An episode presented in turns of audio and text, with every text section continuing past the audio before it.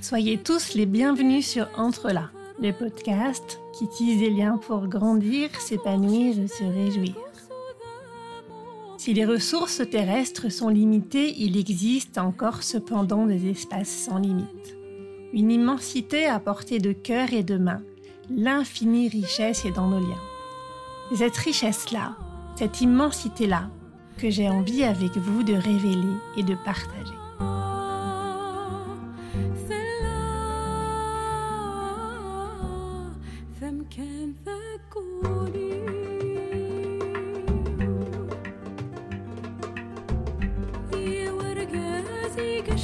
Après avoir interviewé Eric Delassus, je vous propose de poursuivre aujourd'hui notre exploration philosophique des entreprises et des organisations avec Thibaut Brière. Depuis que j'ai découvert la philosophie, peut-être comme vous, je n'ai cessé de m'y référer aussi bien dans ma vie personnelle que professionnelle, pour élargir mon regard, adopter d'autres perspectives, enrichir mon analyse, prendre du recul. Nous sommes nombreux, je crois, à le faire, et ça nous est très utile. Ce regard enrichit particulièrement ma pratique depuis que je fais du conseil et du coaching. Si vos méthodes habituelles ne donnent pas les résultats que vous attendez, si votre perspective spontanée ne vous permet pas de comprendre suffisamment bien ce que vous vivez, je vous invite à tenter l'expérience. En particulier avec l'éclairage de Thibaut Brière. Thibaut a un double diplôme, il a fait des études de philosophie et une école de commerce. Dans cet épisode, ensemble, nous explorons l'intérêt de la philosophie en entreprise. Toute organisation a sa propre philosophie. Apporter de la clarté, formaliser la raison d'être apporte une fluidité et une puissance que nous sommes nombreux à observer. Ensuite, nous abordons avec Thibault l'esprit critique, la confiance et la méfiance. L'intérêt de la méfiance pour garder les yeux ouverts. Préférer les vérités qui blessent aux illusions qui réconfortent, propose Thibault. À l'heure de l'IA générative, savoir discerner le vrai du faux est tellement important.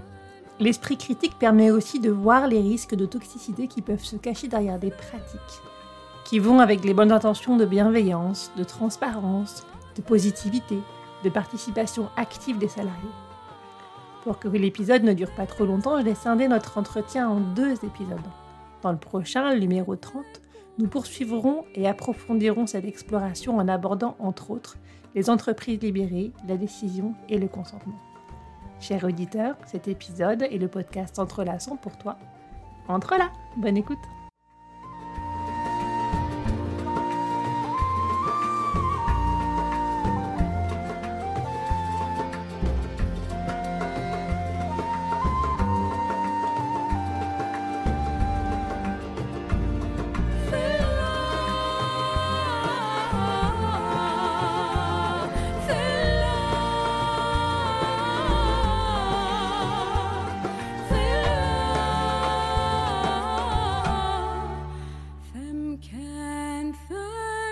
Thibaut, merci beaucoup d'être là aujourd'hui. Je suis ravie de t'accueillir sur le podcast Entre là.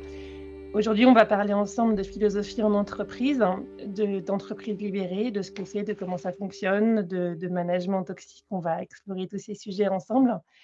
Est-ce qu'auparavant, tu veux présenter rapidement pour qu'on puisse faire connaissance? Oui. Alors, je suis marié. Moi, j'ai quatre enfants. J'habite à Tours depuis, euh, depuis 8 ans maintenant. Je suis parisien d'origine j'ai commencé par faire des études de philosophie, suite à quoi j'ai, j'ai fait une école de commerce, en fait. Et ensuite j'ai commencé à travailler dans différentes entreprises, chez Deloitte, dans le conseil. J'ai travaillé, à la Fnac comme responsable de département, librairie. À la Fnac Cergy, ensuite responsable de département micro-informatique. Et suite à quoi je me suis remis à plein temps sur une thèse de philosophie que je menais sous la direction du professeur Rémi Brague sur les rapports entre l'amour et la philosophie. L'intitulé de la thèse était L'amour philosophe, le réquisite de l'amour dans la quête du fondement. Donc en quoi l'amour constituerait l'alpha et l'oméga de la recherche philosophique? Ensuite, euh, je suis euh, rentré comme directeur de cabinet dans une communauté d'agglomération, fonction que j'ai exercée pendant plusieurs années, avant de fonder mon propre cabinet en philosophie en entreprise. Voilà, moi, j'ai essayé de conjuguer mes mmh, deux centres d'intérêt qui étaient d'une part la philosophie et d'autre part l'entreprise. Et donc, ma problématique était de savoir dans quelle mesure la philosophie peut venir nourrir, innerver, irriguer le monde de l'entreprise. Et donc j'ai fondé un cabinet de philosophie en entreprise, je le disais, et suite à quoi je suis rentré chez l'un de mes clients, euh, le groupe Hervé, dans lequel j'ai exercé pendant sept ans la fonction de philosophe d'entreprise. Et me voici, cher Gaël, euh, maintenant que je suis sorti du groupe Hervé il y a, il y a quatre ans, j'exerce maintenant la, la fonction de conseiller en management et en organisation le plus possible en faisant naturellement référence, enfin me servant plus exactement de mon background de philosophique. On va parler de ce que tu as fait effectivement avec euh, Michel Hervé et de ses entreprises libérées. Peut-être en fait juste avant, tu veux nous dire à quoi sert la philosophie en entreprise hein, Quel regard elle apporte? Comment tu vois en fait le lien entre philosophie et entreprise? C'est peut-être pas qu'une question d'éthique, il y a peut-être plein d'autres choses. La, philosophie, pour moi, euh, présente euh, plusieurs intérêts euh, pour une entreprise. Le premier, d'abord, c'est de se mettre au clair avec elle-même, sur qui elle est. C'est-à-dire quelle est sa philosophie d'entreprise, quelle est du coup l'anthropologie sous-jacente, quel est le type de régime politique à l'œuvre euh, chez elle? Donc de clarifier finalement ses présupposés, euh, ses fondements métaphysiques. Car une entreprise, finalement, est une communauté humaine comme une autre, et de même que dans toute communauté humaine, il y a des questions philosophiques qui se posent, eh bien, il n'y a pas de raison que dans ces communautés humaines particulières que constituent les sociétés commerciale, toutes les problématiques de la philosophie ne s'y retrouvent pas. Euh, et donc, dès lors qu'on prend une communauté humaine comme par exemple BNP Paribas, euh, Thales, euh, Engie ou Google, eh bien, vous vous retrouvez, ou même une PME naturellement, vous vous retrouvez avec les mêmes thématiques qu'il y a les mêmes thématiques qui constituent les différentes disciplines de la philosophie. Vous avez des problématiques de sociologie, naturellement, qui se posent. Vous avez également des problématiques d'esthétique la manière dont sont conçus les locaux, la manière dont ils sont euh, décorés, la manière euh, euh, voilà, dont, les espaces sont aménagés, eh bien tout cela déjà dit des choses de l'entreprise dans laquelle vous êtes. Dans chaque entreprise, chaque entreprise également a une métaphysique particulière. nous le rappelle, par exemple, les interrogations actuelles autour de la question de la raison d'être. La raison d'être, c'est typiquement une question de métaphysique. Et puis, vous retrouvez toutes les problématiques donc, de philosophie générale et les problématiques, je le disais à l'instant, de philosophie politique. Il est toujours bon de pouvoir se demander si, dans l'entreprise dans laquelle je travaille, est-elle dirigée plutôt par un despotisme éclairé, par une tyrannie, par une aristocratie? Sont-ce les aristoi, c'est-à-dire les meilleurs, qui, réunis au sein d'un conseil d'administration, d'un comité de direction, dirigent l'entreprise? Ou euh, s'agit-il d'une démocratie d'entreprise? Vous voyez, d'une entreprise à l'autre, le type de régime politique peut varier. Et moi, ce qui m'a intéressé, notamment lorsque j'ai étudié d'un point de vue philosophique ce groupe industriel de 3300 salariés qu'est le groupe Hervé aujourd'hui, eh bien, ce qui m'a intéressé, dans un premier temps, c'était le fait qu'il se présentait comme une démocratie d'entreprise. Et donc, dans quelle mesure le concept politique de démocratie est-il transposable et si oui, à quel prix dans le champ économique? Ça faisait partie typiquement effectivement des interrogations qui m'ont euh, animé. Je fais l'hypothèse qui me donne envie de travailler sur ces sujets et j'aimerais que tu me dises si tu es d'accord ou pas. C'est que tout ce qu'on clarifie, raison d'être, principe d'action, valeur, modalité de travail, etc., permet de donner à tous de la puissance d'agir permet d'accélérer parce que tout est clair. C'est comme si la rivière avait plus de cailloux et que l'eau pouvait s'écouler sans frein. À chaque fois que j'ai travaillé sur la raison d'être et les principes d'action, pas ceux qu'on édicte, hein, mais ceux qu'on révèle parce qu'ils sont déjà présents, j'ai eu l'impression que ça apportait une grande fluidité. Et c'est aussi ce que les personnes ont dit. Est-ce que c'est aussi ton analyse? Tu confirmes ça ou pas? Oui, tout à fait, tout à fait. tu, tu, mmh, tu mets le doigt, Gaël, exactement sur le, le, point que je, je cherchais à exprimer, à savoir que ma préoccupation première, elle est vraiment d'ordre épistémologique, c'est-à-dire de connaissance de l'entreprise. Je regrette vivement, par exemple, que nous ne disposions pas, en France ou même à l'étranger, de spécialistes à l'université de telle ou telle entreprise. Nous avons par exemple un spécialiste du Portugal ou un spécialiste de l'Espagne. Demain, vous avez une guerre entre le Portugal ou vous avez un événement euh, euh, au Portugal. Eh bien, on peut faire venir sur des plateaux un expert du Portugal, un expert de bon. Et en revanche, nous n'avons pas de, spécialiste, par exemple, de Google, euh, un spécialiste de Danone. Nous n'avons pas d'experts en la matière, des gens qui seraient capables justement, qui connaîtraient de l'intérieur et de l'extérieur telle ou telle grande entreprise, alors même que ces grandes entreprises ont de plus en plus un poids politique important. Et donc nous gagnerions vraiment à bah, justement à gagner en connaissance intime de ces organisations. Or, aujourd'hui, nous n'avons pas de, spécialistes, d'experts de telle ou telle organisation.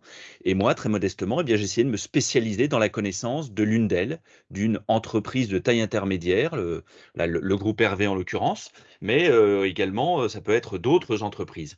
Et je trouve que nous gagnerions à avoir des philosophes, des sociologues, euh, différentes personnes qui puissent nous permettre de mieux connaître telle entreprise, à la fois évidemment dans, le, dans un intérêt public, de, connaître euh, ces entreprises qui ont une telle influence politique, mais également pour ces entreprises, comme tu le soulignais Gaël, euh, pour ces entreprises, il est bon de pouvoir se mettre au clair, notamment lorsqu'elles recrutent de nouveaux, de nouveaux candidats, de pouvoir leur dire, bah, voilà, voilà, chez nous, voilà plutôt ce que nous pensons, voilà, si je puis dire, notre métaphysique, notre régime politique en interne. Est-ce que vous êtes plus à l'aise justement ici ou euh, chez notre concurrent qui fait éventuellement la même activité que nous? En revanche, eux, eh bien, ils ont des fondements différents euh. Et tout ça, je trouve qu'il est bon de pouvoir le savoir et de pouvoir en débattre. Et euh, il y a un un dernier point que nous n'avons pas abordé encore, Gaël, ce sont les vertus de la critique. L'un des rôles, me semble-t-il, du philosophe quand il intervient en entreprise, c'est de renforcer l'esprit critique des salariés. Euh, dans tous les classements internationaux, pour les années à venir, l'une des principales soft skills qui apparaît comme devant être développée, c'est l'esprit critique. L'esprit critique arrive en, tête de tous les classements. Euh, par euh, des, soft skills à développer dans les prochaines années. Or, un point qui ne cesse de m'interpeller, c'est que pour autant, quasiment rien n'est fait dans les grandes organisations pour développer directement l'esprit critique. Et donc, je pense que un philosophe d'entreprise, justement, peut avoir justement pour fonction de dire à l'entreprise, enfin de critiquer l'entreprise euh, dans laquelle il intervient, d'une part, de pointer notamment les écarts entre le travail prescrit et le travail réel, entre ce qu'on se raconte que l'on est et, euh, et, les réalités opérationnelles, mais aussi d'aider à, concevoir et animer des formations euh, pour renforcer l'esprit critique des salariés. L'esprit critique, ça permet aussi d'éviter de foncer tous ensemble tout droit dans le mur. On a un certain nombre d'entreprises qui ont fait ça et c'est devenu des cas d'école. Certaines personnes ont ça en elles plus que d'autres. Mais euh, l'esprit grégaire, le besoin d'inclusion, tout ça a tendance à faire que tout le monde se mène un peu dans le même moule, dans la manière de penser, de voir le monde, parce que c'est tellement plus confortable et agréable aussi, de sorte qu'on voit plus en fait euh, un certain nombre de choses. Ça devient des points complètement aveugles d'autant plus aveugle qu'un humain est très adaptable et va s'adapter à énormément de situations qui seraient choquantes pour d'autres, mais auxquelles, dans ce collectif, on s'est adapté. Et si la grégarité gomme les points d'aspérité, les points de divergence, et si on a encouragé l'esprit critique, on a de grandes chances de garder les yeux ouverts de tous les côtés et d'être capable de concevoir une stratégie qui est vraiment adaptée, qui fonctionnera, qui donnera des résultats. Oui, c'est tout ça et c'est d'autant plus important à l'époque à une époque où les intelligences artificielles tendent à rendre plus difficile la distinction entre le vrai et le faux. Le principal enjeu de l'esprit critique consiste à permettre à l'individu de distinguer entre le vrai et le faux et on le voit bien avec, euh, les deepfakes, avec, euh, bah, justement la capacité d'indifférenciation, euh, accrue que permettent les intelligences artificielles entre le vrai et le faux sur une image, sur un texte, bien eh bien, il est, de plus en plus euh, important d'avoir une entreprise composée de salariés qui ne prennent pas pour argent comptant ce qui paraît, c'est-à-dire les apparences qu'on leur propose, capables de recouper leurs informations. On parle beaucoup, et notamment dans les entreprises libérées, de confiance, et notamment de confiance a priori. Mais moi, un point qui me paraît, euh, sur lequel il me paraît non moins important d'insister, c'est au contraire la capacité de méfiance des salariés. Je ne peux faire confiance à un salarié que si j'ai d'abord confiance dans sa capacité de méfiance à l'égard de ses sources, qu'il ne prenne pas pour argent comptant ce que lui dit tel ou tel fournisseur, tel ou tel client, voire même tel ou tel de ses dirigeants, qu'il recoupe ces informations et qu'il juge par lui-même. Ça me paraît être euh, quelque chose d'absolument fondamental euh, à notre époque où la distinction entre le vrai et le faux tend de plus en plus à se confondre. Ça me rappelle une histoire qui est arrivée à une jeune femme qui était en alternance. Au moment des vœux, le directeur général avait explicité la stratégie et avait demandé à la fin si c'était clair pour tout le monde et si certains avaient des questions. Elle avait levé la main et elle avait dit Je comprends pas en fait. Donc le directeur général avait réexpliqué rapidement, puis lui avait demandé si c'était plus clair et elle a redit Je comprends pas. Alors il lui a dit écoutez, vous verrez avec euh, votre chef et qui vous réexpliquera, il prendra un moment avec vous la semaine prochaine. Ceci a été fait, son chef est venu vers elle, ils ont pris un petit moment pour discuter de cette fameuse stratégie et de ce qu'elle ne comprenait pas. Elle a expliqué ce qu'elle ne comprenait pas, et puis son chef s'est rendu compte que lui, il ne comprenait pas non plus. Alors, euh, il a dû se demander si euh, il laissait faire, si c'est pas lui qui était un petit peu idiot ou quoi. En fait, il est allé voir ses collègues et puis ils en ont parlé ensemble et ils se sont rendus compte que non plus comprenaient pas. Et donc, ils sont allés voir le directeur général. Ils ont été assez courageux pour ça. Et ils ont vu qu'en fait, le cabinet de conseil avait fait une erreur et qu'il y avait quelque chose qui ne fonctionnait pas. Et c'était cette alternante qui était la seule qui avait vu, euh, qui avait vraiment un point aveugle qui avait été complètement manqué. Ah oui. Et ben voilà, exactement, le type de travail que, socratique, comme on dirait, c'est-à-dire que c'est les mêmes difficultés que Socrate pointait auprès de ses interlocuteurs de l'époque, c'est-à-dire les amener à reconnaître ou à prendre conscience, en tout cas, qu'eux-mêmes ne maîtrisaient pas, qu'ils ne savaient qu'ils ne connaissaient pas vraiment ce qu'ils croyaient connaître. La critique, elle permet la discussion, mais elle permet aussi de jouer le rôle de lanceur d'alerte quand il y a un problème grave, important, qui n'est pas révélé dans l'entreprise, hein, c'est ça? Alors oui, oui, je, je, je, crois, parce que bah, d'abord, il y a effectivement pour, euh, pour une organisation le même intérêt à être critiqué qu'il y en a pour un individu. C'est-à-dire que la critique, bah, c'est parfois douloureux, mais c'est nécessaire pour remettre en question ce qui doit l'être. Et en entreprise comme ailleurs, ben, moi je crois qu'il est toujours utile de préférer les vérités qui blessent Gaël, aux illusions qui réconfortent. Et notamment, je vois deux intérêts pour une entreprise à accepter d'être critiquée par ce qu'on pourrait appeler un ami critique issu de l'interne. Et donc, c'était moi le rôle de philosophe d'entreprise que j'ai exercé là pendant sept ans euh, dans ce groupe industriel.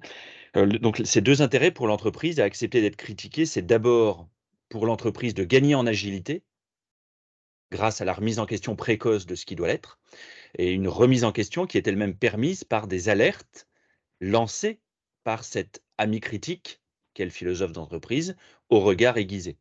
Et deuxième intérêt pour l'entreprise, de faire appel à un ami critique interne, c'est de permettre aux dirigeants de voir ce qu'ils ne voient pas habituellement à cause des phénomènes de cours. Et par là, comme je le disais précédemment, de les aider à réduire leur exposition aux risques médiatiques et juridiques parce qu'il y a un certain nombre de dérives internes, notamment de dérives managériales, dont ils peuvent ne pas être alertés et, que tout leur entourage peut avoir intérêt à ne pas leur mettre en visibilité. Et notamment, et ça, ce risque d'exposition, cette exposition aux risques médiatiques et juridiques est accrue dans toutes les entreprises de France, toutes les PME en tout cas et grandes entreprises, depuis l'instauration euh, de la dernière loi sur les lanceurs d'alerte. Euh, en effet, euh, depuis le 1er septembre 2022, Gaël, est entrée en vigueur la loi du 21 mars 2022 qui, d'une part, étend à la dénonciation de dérives managériales le statut protecteur de lanceur d'alerte, et cette même loi, d'autre part, stipule qu'il n'est plus besoin de, euh, de lancer d'abord l'alerte en interne de l'organisation dans laquelle on travaille. C'est-à-dire que le lanceur d'alerte peut directement donc depuis début septembre 2022, effectuer un signalement auprès d'une instance extérieure. Sachant que donc peut être dénoncé, qu'est-ce qui peut rentrer dans le champ euh, d'un lanceur d'alerte? C'est tout fait susceptible de constituer un délit. Il suffit par exemple d'avoir des raisons probantes de penser que telle pratique managériale altère la santé physique ou psychique des personnes et constitue un harcèlement moral, institutionnel ou pas, pour qu'un salarié puisse juger légitime de se prévaloir du statut de lanceur d'alerte. Et donc, et c'est le, point qui, moi, qui me paraît le plus sensible pour les entreprises aujourd'hui, en quoi elles sont directement exposées à un risque médiatique et juridique important, c'est que les dérives managériales constituent donc depuis fin 2022 un nouveau risque juridique pour les entreprises. Et c'est la raison pour laquelle donc j'ai publié moi Toxic Management fin 2022 chez Robert Laffont pour prévenir les entreprises des sujets apparemment anodins sur lesquels elles sont pourtant en risque. Par exemple, la promotion de la bienveillance, qui peut se faire toxique. La promotion de la transparence, qui peut elle aussi se faire toxique, ou encore la promotion du management participatif, qui peut, lui encore, être toxique. Et donc voilà, c'est un peu dans cette perspective euh, pour alerter, que j'ai écrit moi ce, livre, Toxic Management, pour alerter les entreprises des plus grands risques juridiques et médiatiques auxquels elles se trouvaient exposées depuis euh, l'entrée en vigueur des décrets d'application de la loi du 21 mars 2022, décrets d'application donc qui sont rentrés en vigueur le 1er septembre 2022. On voit l'intérêt qu'a une entreprise d'avoir en son sein des personnes qui vont lancer l'alerte en interne pour éviter que ça se passe à l'externe et ainsi peut réagir tout de suite, éviter pas mal de catastrophes médiatiques et autres. Oui, c'est ça, pour voir la réalité en fait. Voir la, la réalité, avoir quelqu'un dont la fonction officielle en fait soit de critiquer. C'est-à-dire que tous les autres, toutes les, autres instances, évidemment, dans l'entreprise peuvent également, à des degrés divers, euh, critiquer euh, l'organisation, et même parfois le doivent. Simplement, elles doivent le faire avec euh, moult bémol, parce que leur poste est en jeu. En revanche, si vous avez dans l'organisation quelqu'un dont la fonction explicite, dont la valeur ajoutée est de critiquer l'entreprise, eh bien, tout de suite, il peut le faire de manière plus décomplexée, toujours en y mettant naturellement les formes. Il y a manière et manière de dire les choses, mais en tout cas, ça permet de s'assurer davantage que l'on voit les problèmes de manière précoce et ça permet de les traiter le plus tôt possible. C'est intéressant que tu dises qu'on peut avoir de la toxicité dans la bienveillance, dans la transparence, dans des conditions qui semblent être au contraire des conditions qui favorisent le bien-être et donc pas la toxicité. Je me demande s'il y a un lien avec le régime politique de l'entreprise. Quant au régime politique de l'entreprise, c'est pas moi qui le, qui le dis, qui le dit hein, c'était le c'était Yvon Gattaz, l'ancien donc patron des patrons euh, français, qui caractérisait l'entreprise, le régime politique de l'entreprise comme étant un despotisme éclairé. Et je crois qu'il touche juste, tout simplement. Et il ajoutait qu'il valait mieux que l'éclairage soit plus important, naturellement, que le despotisme. Bien. Il n'empêche que, factuellement, en termes de catégorie de philosophie politique, le régime politique à l'œuvre dans la plupart des entreprises, ça s'appelle du despotisme éclairé. Despotisme éclairé, parce que donc il y a une ou éventuellement quelques personnes qui dirigent dans l'intérêt social de l'organisation et qui, euh, en soi, n'ont pas à justifier de leurs choix managériaux, de leurs choix de direction, qui peuvent prendre toute décision euh, tendante à servir l'intérêt social de l'entreprise. Despotisme éclairé, on pourrait parler hein, d'aristocratie éclairée dans la mesure où, euh, s'ils sont plusieurs, eh bien, ces, personnes qui sont censées être les meilleures, c'est ce que veut dire en grec le mot, le terme aristoi, eh bien, également la dirigent dans le, dans le sens de l'intérêt social de, de, de l'entreprise. Donc, on pourrait, me semble-t-il, parler indifféremment soit de despotisme éclairé, qui me paraît plus simple, mais si on voulait être vraiment rigoureux, il faudrait parler d'aristocratie éclairée. Mais d'une aristocratie euh, dirigeant de manière, euh, de manière despotique, c'est-à-dire euh, sans avoir de compte à rendre à ceux sur lesquels s'exerce leur pouvoir. donc ça, pour moi, c'est le, type de régime politique dans l'entreprise. Alors, l'une des, interrogations que l'on peut avoir, c'est que les entreprises restent des îlots de despotisme à l'intérieur d'environnements largement démocratisés.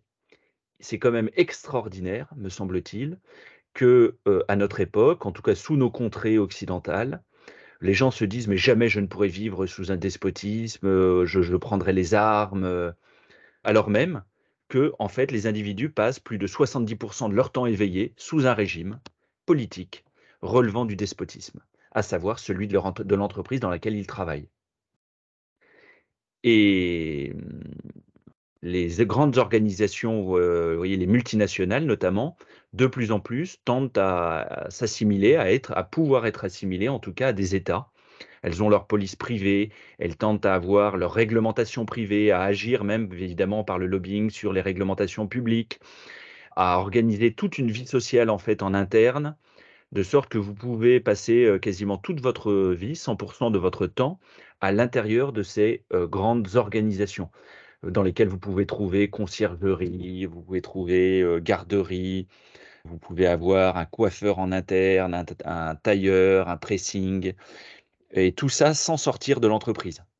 Donc voilà, ça c'était le 1 point qui me paraît intéressant et le deuxième, la deuxième piste sur laquelle Gaël, tu me tu me lançais, était celle effectivement de la de de la toxicité de pratiques qui semblent faire plutôt partie de la solution. Je citais, tout à l'heure, heu, effectivement la transparence, ou encore la bienveillance ou le management participatif.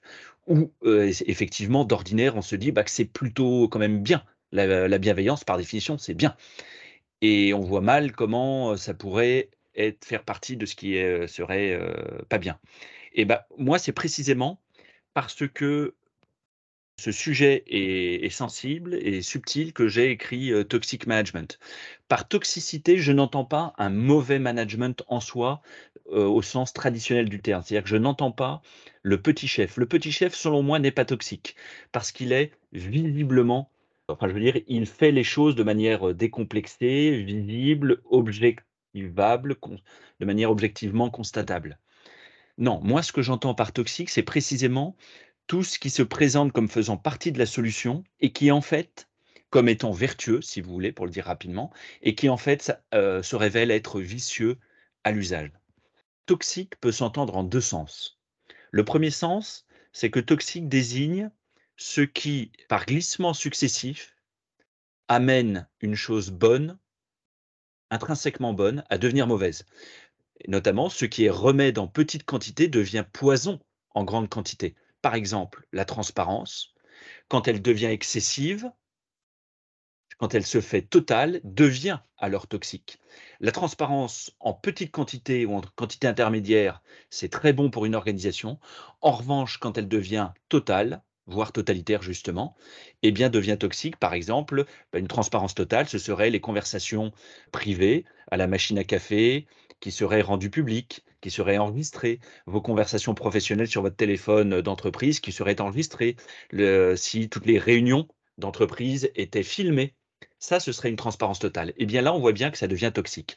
Autre exemple de toxicité au sens où quelque chose qui, par glissement successif, amène une chose bonne à devenir mauvaise, eh bien, on trouve comme autre exemple la participation. La participation, eh bien, quand elle devient excessive, c'est-à-dire obligatoire, eh bien, devient, selon moi, toxique. Lorsque, par exemple, les salariés se trouvent obligés, ils sont évalués, notamment sur leur capacité à participer lors des réunions, à donner leur avis sur leurs collègues, à critiquer, à se critiquer les uns les autres, eh bien cette obligation, la participation, quand elle devient obligatoire, devient toxique. Dernier exemple, la positivité.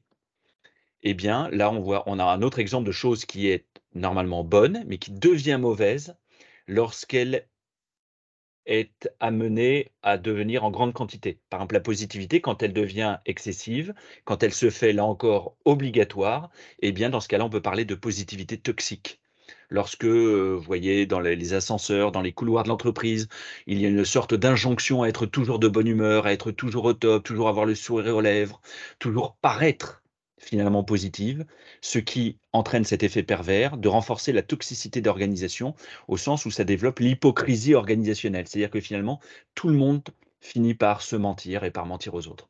Et le deuxième sens de, du mot toxique, ça désigne un détournement de finalité.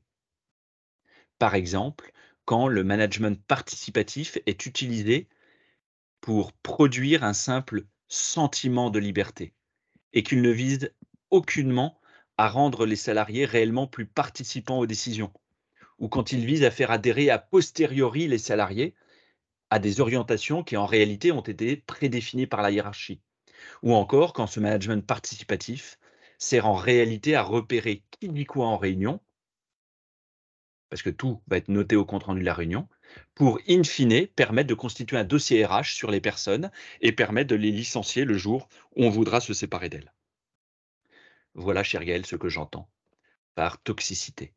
Un mélange d'hypocrisie et de manipulation, en fait, qui peut être euh, conscient, mais qui parfois n'est peut-être pas conscient. L'enfer est pavé de bonnes intentions, et puis on a des habitudes qui sont euh, très ancrés. En fait, la plupart des gens n'ont pas grandi dans un climat démocratique puisque leurs parents décidaient de tout pour eux. Ensuite, ils ont été dans une entreprise dans laquelle un chef décidait de tout pour eux. Donc, c'est peut-être pas simple d'arriver euh, à développer la transparence, la bienveillance, la participation, une forme de démocratie dans des conditions qui sont vertueuses. Alors, est-ce que euh, ce que tu veux dire aussi là, c'est qu'il y a une vigilance à avoir, un accompagnement fort à avoir pour que euh, les personnes puissent, à tous les niveaux de la hiérarchie, avoir cette attitude, si elle leur semble juste, euh, à un niveau qui est bon, parce que ça aura du sens pour eux, parce qu'ils ils seront outillés, parce qu'ils seront aidés, accompagnés, parce qu'ils auront des exemples, parce qu'ils seront inspirés. Oui, oui, tout à fait. Donc ça peut être l'enfer est effectivement est pavé de bonnes intentions. On ne fait pas de bon management avec des bons sentiments. Et c'est la raison pour laquelle il faut tirer les leçons de l'expérience et regarder attentivement les expériences managériales qui ont fortement dérivé de manière à ne pas reproduire le même type de schéma. Donc c'est voilà, me semble-t-il, l'un des rôles des consultants, l'un des rôles des experts, euh, l'un des rôles euh, éventuellement d'un philosophe d'entreprise, c'est précisément de poser les garde-fous à toutes ces, à toute cette, avalanche de bonnes intentions euh, dans l'entreprise. On veut changer les choses, on veut instaurer des pratiques plus saines, plus vertueuses, évidemment. Tout le monde, a priori, en tout cas je l'espère, le souhaite. En revanche, ce qu'on ne voit pas forcément, ce sont les effets induits les effets, ce qu'on appelle les effets pervers, les effets de bord. Euh, bref, il se trouve que dans la vie, les choses ne sont pas toujours ce qu'elles paraissent être. Et donc, une pratique qui peut paraître saine peut se révéler à l'usage euh, nocive. Et donc, c'est la raison, fonction normalement des experts que de nous alerter sur ce qui à nous, hommes de bon sens, de bonne volonté, euh, dont c'est pas le métier. Mon métier, moi, c'est d'être manager.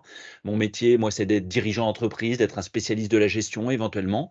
Moi, c'est pas d'être un spécialiste des effets pervers, euh, des, euh, de telle ou telle pratique. Et donc, bah, c'est la raison pour laquelle il est utile de s'entourer de gens compétents.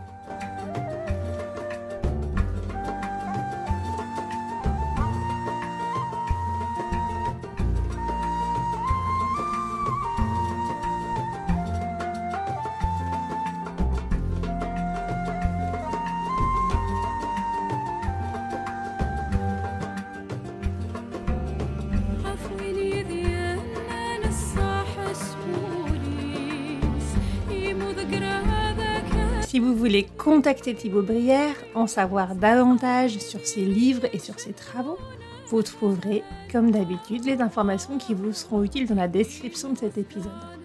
Dans le prochain épisode, le numéro 30, nous poursuivrons et approfondirons cette exploration avec Thibaut Brière en abordant, entre autres, et pas que, les entreprises libérées, la décision, le consentement, et vous verrez aussi quelques petites surprises. À très bientôt!